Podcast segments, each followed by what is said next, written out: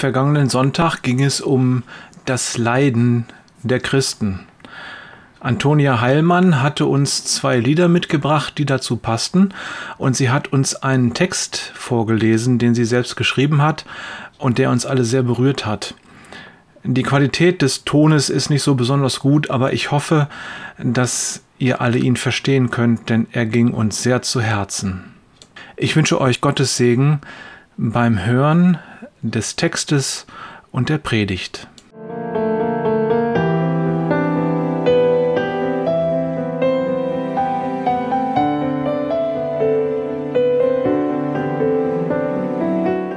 Es gibt Zeiten, da geht es mir gut. Ich stehe in Gottes Licht und fühle mich wohl. Doch dann gibt es die Zeiten, da geht es mir schlecht. Ich sehe dich nicht und die Sonne ist weg. Ich stehe im Dunkeln und ich fühle nichts. Und auf einmal fällt mir auf, dass, wenn es mir schlecht geht, ich dich besser erkennen kann. Ich deine Umrisse, dein Wesen und deine Art immer mehr erahnen kann, wenn ich dein Handeln durch die Schatten sehe. Und im Nachhinein, da fällt mir auf, dass du immer da Du bist immer da für mich und du verlässt mich nicht. Schaue ich zurück auf die leichten Wege, sehe ich deine Fußspuren neben meinen. Doch dann sehe ich die harten Zeiten und steinigen Wege und sehe nur eine Fußspur. Als ich gerade anfangen will, mich zu beklagen, flüsterst du mir zu, auf diesen Wegen habe ich dich getragen.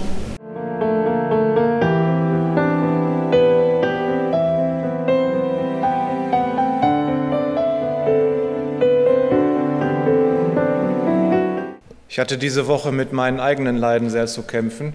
Deswegen habe ich mich überhaupt nicht mehr darum gekümmert, wie dieser Gottesdienst sich entwickelt. Ich habe zwar die ganzen E-Mails gesehen, ich habe sie aber nicht gelesen. Und wenn ich mir jetzt vorstelle, was, also mitkriege, was hier so abläuft, angefangen bei Bonhoeffer und jetzt dieses Lied und alles zusammen. Ihr merkt, wir sind mitten im Leben angekommen, weil äh, was wir heute schon gehört und gesungen haben, das betrifft jeden von uns und jeder von uns kann nicht nur ein Ströfchen vom Leid singen, sondern ganze Lieder. Die Frage ist dann, die ja auch in diesem Lied eben auftauchte, so ein bisschen, warum lässt Gott Leid überhaupt zu? Er sagt doch, wenn du dich an meine Gebote hältst, dann geht es dir gut. Haben wir auch in dem Psalm, den wir zusammen gebetet haben, kam das so ein bisschen zum Tragen. Aber ihr wisst ganz genau, auch Menschen, die sich darum bemühen, Gott zu gehorchen, kennen Leid. Und nicht zu knapp, dann ist die Frage, wie passt denn das zusammen? Lügt Gott? Nö. Das bedeutet einfach, dass wir es nicht schaffen, seine Gesetze und Gebote tatsächlich zu halten und seinen Willen vollständig zu tun. Und das hängt damit zusammen, dass das unglaublich kompliziert ist in unserer Welt. Wir hatten letzte Woche darüber nachgedacht, dass am Anfang bei Adam und Eva eine einzige Sünde, eine einzige Schuld, ein einziges Leiden stand, aus dem sich alles andere entwickelt hat. Adam und Eva aßen von dem Baum, das war eine, ein Gesetzesbruch. In erst zweiten Generation war es dann schon Mord, keiner ermordete seinen Bruder, weil er eifersüchtig war. Und heute sind unsere Beziehungen so kompliziert geworden, dass man einfach nur in die Welt hinausgehen muss Du brauchst nur morgens aufwachen und vor die Tür gehen und schon hast du was falsch gemacht. Alle, die heute Morgen mit dem Auto hierher gekommen sind, haben etwas Segensreiches getan, hier Gemeinschaft zu finden, aber dabei haben sie eben auch wieder schon ein bisschen Umwelt kaputt gemacht. Das heißt, wir brauchen nur atmen und stoßen CO2 aus. Ne? Geht halt. Ist so. Das heißt, Unsere, unsere Beziehungen in dieser Welt, die sind so kompliziert geworden, dass man nicht nicht Fehler machen kann. Und aus Fehlern, die wir tun, was man Sünde nennt, resultiert dann eben immer auch Leid. Das Leid ist in der Welt allgegenwärtig, es ist eine Folge der Sünde, das ist allgemein gut im evangelischen, äh, in der evangelischen Theologie. Am Anfang stand eben die eine Regel, die gebrochen wurde, daraus wurden dann immer mehr und alles fing an kaputt zu gehen. Gemeinschaft, Vertrauen, Gesundheit, Treue, das ist das Leid, was in die Welt kam und aus dem alles andere Leiden resultiert. Jetzt ist nur die Frage, was macht Gott damit? C.S. Lewis schreibt, dass Gott das Leid benutzt, um uns zu sich zu ziehen. Er schreibt, Gott flüstert uns zu, wenn es uns gut geht. Aber er ruft laut in unseren Schmerzen. Ohne Zweifel ist der Schmerz als Megafon Gottes ein furchtbares Instrument. Aber es ist oft die einzige Möglichkeit für einen bösen Menschen, sich zu bessern. Soweit C.S. Lewis. Wir haben ja vergangene Woche das Zeugnis von Evando gehört und ich fand beeindruckend, wie er sagte, Gott hat mich erst geistlich gesund gemacht und danach kam irgendwann auch das Körperliche. Das war gar nicht mehr die Frage. Und er hat uns berichtet, dass dieses geistliche Gesundwerden am dritten Tag vollendet war.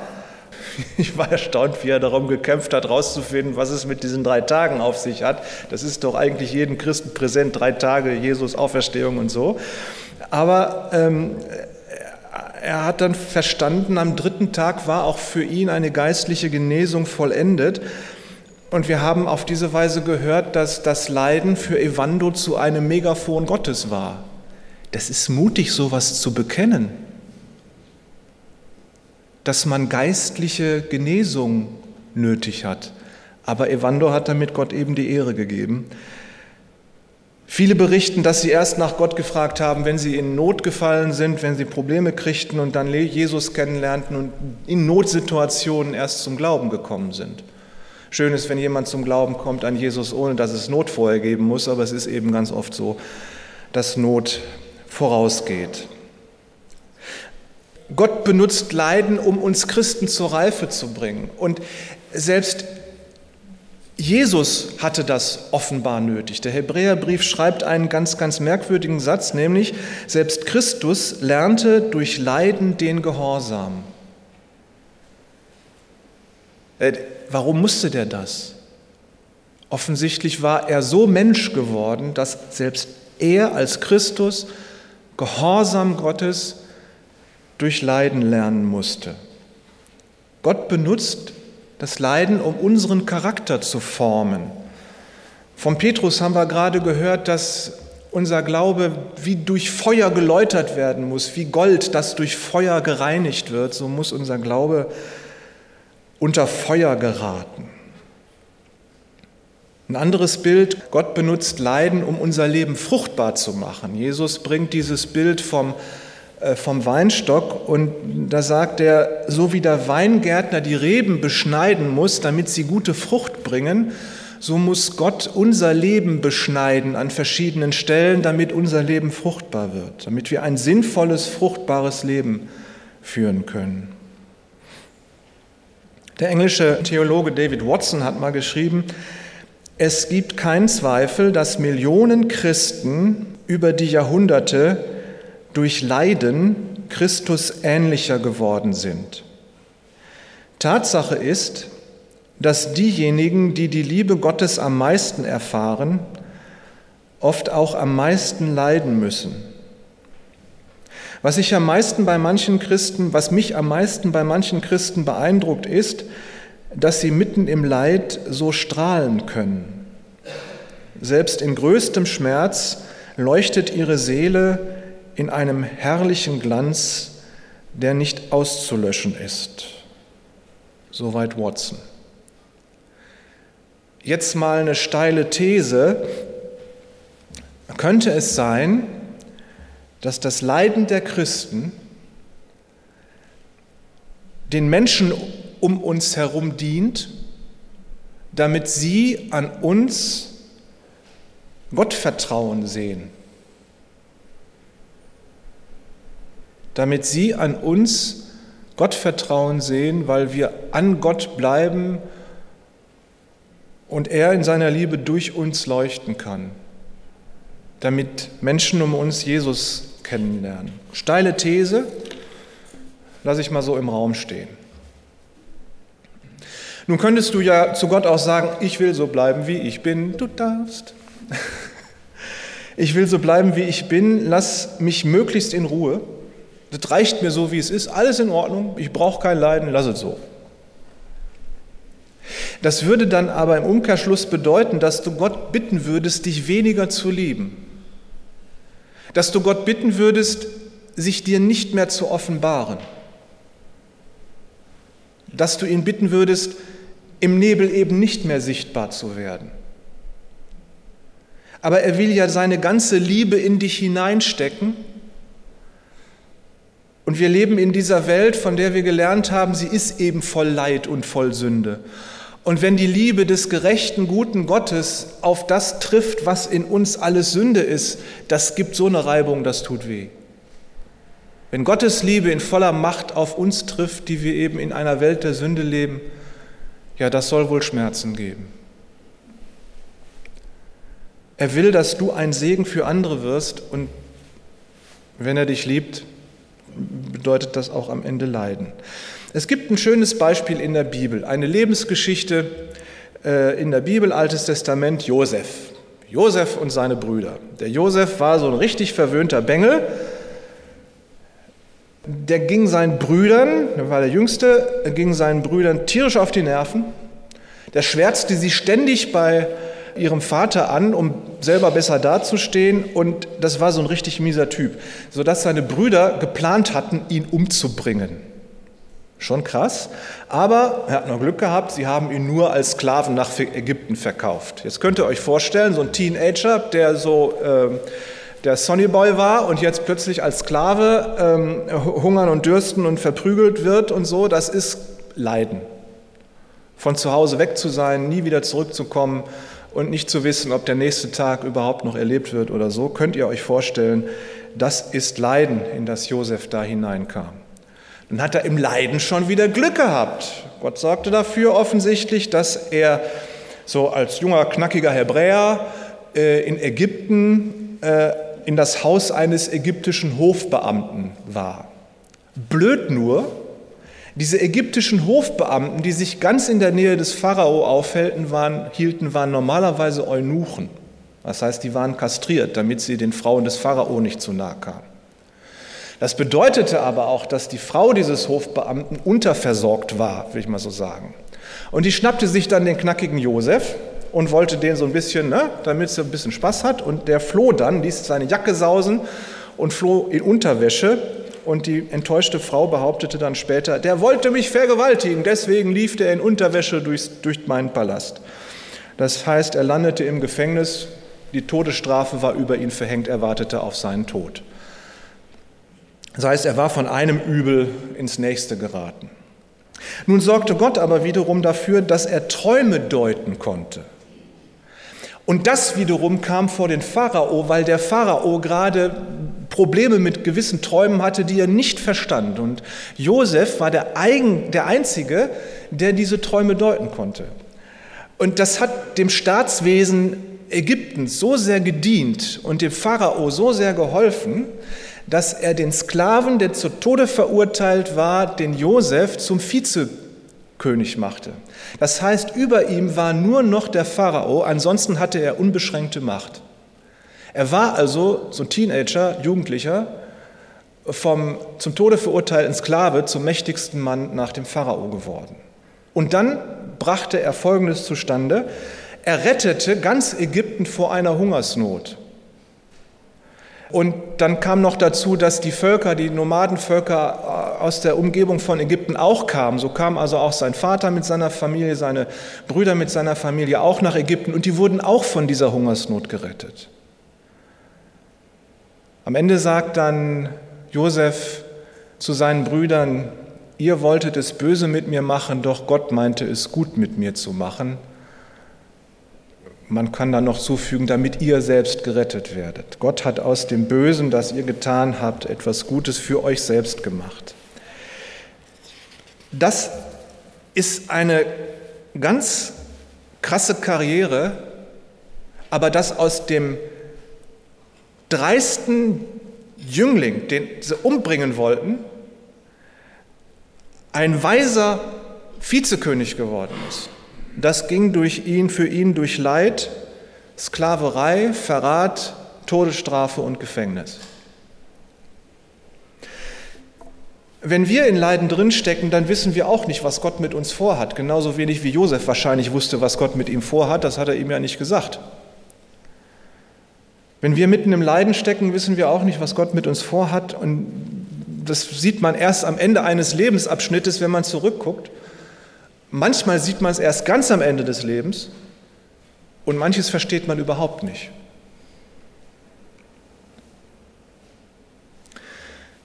Also Gott lässt uns unseren freien Willen, das ist schon mal eine feine Sache, wir können tun, was wir wollen, wenn wir uns entscheiden, aber er lässt uns nicht einfach so lustig durch die Welt laufen mit unserem freien Willen, sondern er zieht uns zu Christus mit dem Leiden. Er prägt unseren Charakter. Aber es gibt, wie gesagt, auch manche schwere Dinge, die kann man auch damit nicht erklären, dass Gott uns zu sich zieht und unseren Charakter prägen will. Was machen wir mit diesem unerklärbaren Teil des Leidens? Bei Josef haben wir gesehen, dass Gott ihn in seinem Leid über die Maßen gesegnet hat. In Genesis 39 steht, dass Gott ließ alles, was er tat, gelingen. Und zwar schon als Sklave und auch im Knast, dass ihm einfach alles gelang, was er tat. Das ist ein Segen, der wesentlich größer ist. Der ragt da so oben über das Leid raus irgendwie. Ob der Josef das so empfunden hat, ist eine andere Frage, aber auf jeden Fall war das so großartig, was ihm alles gelang, dass selbst der Pharao sagen musste, in diesem jungen Mann ist der Geist Gottes gegenwärtig. Manchmal übertreffen also die Segnungen, die wir von Gott bekommen, das Leiden, in dem wir leben und das wir aushalten müssen. Und der Apostel Paulus kennt das auch und er tröstet uns und schreibt, Römer 8 hatten wir letzte Woche auch, das Leiden dieser Welt kann nicht verglichen werden mit der Herrlichkeit, die an den Christen offenbart werden soll, wenn Jesus wiederkommt. Es steht also eine Herrlichkeit voraus, die uns alles Leiden hier vergessen lässt. Offenbarung 21 steht, dass Gott alle Tränen abwischen wird von unseren Augen, wenn wir bei ihm in seiner neuen Welt leben werden, denn das vorige, das Leiden ist vergangen. Aber da ist offensichtlich noch Erinnerung an das Leiden, weil da die Tränen darüber noch sind. Aber auch die wird Gott abwischen. Ein englischer Bischof besuchte einen schwerkranken Jungen und im Gespräch sagte der Junge sowas wie, aber Gott ist ja fair. Und da sagte der Bischof, Moment, wie alt bist du? 17. Und wie lange bist du im Krankenhaus gewesen? 13 Jahre. Und da kannst du sagen, dass Gott fair ist? Und da sagte der Junge, ja, Gott hat ja die ganze Ewigkeit Zeit, mich dafür zu entschädigen. Das müssen wir uns mal auf der Zunge zergehen lassen. Wir reden davon, dass das Leid in die Welt gekommen ist, weil Menschen gesündigt haben. Das heißt, das Leid in der Welt, das müssen wir auf unsere Kappe nehmen. Das ist unsere eigene Schuld. Da können wir uns selbst, wenn wir nicht mit dem Leid angefangen haben mit der Sünde, können wir nicht uns rausreden. Gott wird uns entschädigen für das Leid, für das wir selbst verantwortlich sind. Da ist wieder die göttliche Umkehrung der Verhältnisse. Gott wird uns entschädigen für das Leid, für das wir selber verantwortlich sind, wenn wir an Jesus Christus glauben. Es ist vielleicht das Wichtigste, dass du weißt, Gott leidet mit. Paulus schreibt über Jesus in Philippa 2 folgendes: Er, Jesus, war von göttlicher Gestalt aber er hielt nicht wie ein Dieb an seiner Beute daran fest, Gott gleich zu sein. Er legte die göttliche Gestalt ab und nahm die eines Sklaven an. Er wurde in allem dem Menschen gleich, in jeder Hinsicht war er wie ein Mensch. Er erniedrigte sich selbst und war gehorsam bis in den Tod, ja bis in den Tod am Kreuz als Verbrecher. Das heißt, Gott selbst ist in Jesus Mensch geworden, völlig Mensch, und hat so gelitten, wie Menschen eben leiden. Auch das Leid, verraten zu werden und hinterher total missverstanden, als Verbrecher hingerichtet zu werden, völlig unschuldig vernichtet zu werden, hat er erlitten. Das heißt, wenn du leidest, weißt du ganz genau, Jesus kennt das. Du kannst dich mit ihm darüber austauschen. Ihr könnt miteinander darüber reden. Wie gehen wir nun mit dem Leiden um? Was sollen wir da tun? Äh, wenn du leidest, dann solltest du dich fragen, ob da vielleicht eine konkrete Sünde in deinem Leben ist. Also du weißt etwas oder ahnst etwas, dass du in gewisser Hinsicht Gott nicht gehorchst. Ja, und dann gibt es halt Spannungen und daraus folgt Leiden. So. Wenn du das nicht genau weißt, dann frag Gott, er wird es dir sagen, dann kannst du um Vergebung bitten, er wird dir vergeben und er wird dir auch helfen, nicht ständig auf dieselben Fehler reinzufallen. Das andere, du solltest überlegen, kann es sein, dass Gott mich gerade formen und erziehen will? Dann frag Gott, und frag ihn, Herr, was soll ich tun? Auf welche Art und Weise soll ich dir gehorchen? Was soll ich gerade lernen? Manchmal kriegt es eine Antwort, manchmal nicht. Wichtig ist auch, wenn du jemanden leiden siehst, dann musst du Mitleid haben. Das ist kein sentimentales Gefühl. Das Mitleid entspringt dem Willen, dem anderen zu helfen, wenn er in Not ist und leidet. Das hat was mit der Nächstenliebe zu tun, die Jesus uns befohlen hat. Da können wir uns nicht rausreden. Und jemand, der selbst leidet oder gelitten hat, der weiß ja, wie es dem anderen geht, wenn er leidet. Und dann gibt es auch die Möglichkeit zu helfen oder Leiden zumindest zu mindern. Und wenn das Leiden eines Menschen ganz offensichtlich die Folge seiner eigenen Fehler ist, wenn man sagt, da ist er selber dran schuld, dann darfst du ihn auf keinen Fall verurteilen. Das hat Jesus nämlich auch nicht gemacht. Der ist für dich gestorben und zwar auch für die Fehler, die du selber verursacht hast. Jesus ist stattdessen für dich gestorben, statt dich zu verurteilen und darum werden auch wir niemanden verurteilen, der leidet, auch wenn wir eine Ahnung davon haben, dass er selber an seinem Leiden schuld ist. Wir werden ihn nicht verurteilen. Und wir werden dem Leiden widerstehen, wo es uns begegnet. Du kannst sagen, ja, der Pastor hat doch gesagt, das wird in dieser Welt ja nicht besser, das geht, wird immer schlimmer, äh, bis die Welt dann mal verändert, zu Ende ist und dann Gott eine neue Welt schaffen wird. So, aber bis dahin wird es ja nicht schlimmer, deswegen werde ich auch nichts gegen das Leiden tun, er hat ja sowieso keinen Zweck. Das ist aber die falsche Einstellung. Jesus ist über diese Welt gegangen und hat Leiden da gemindert, wo er es gefunden hat. Er hat Kranke geheilt, er hat Tote aufgeweckt, er hat unterdrückten Mut zugesprochen. Also werden wir das auch tun, Leiden zu mindern und zu mildern, wo immer uns die Möglichkeit dazu gegeben ist. Zum Schluss das Leiden führt uns immer wieder zurück zu Christus am Kreuz. Christus am Kreuz, da verstehen wir, warum der Gott der Liebe das Leiden zulässt. Wir sehen am Kreuz, wie weit der Mensch es mit seinem freien Willen treibt.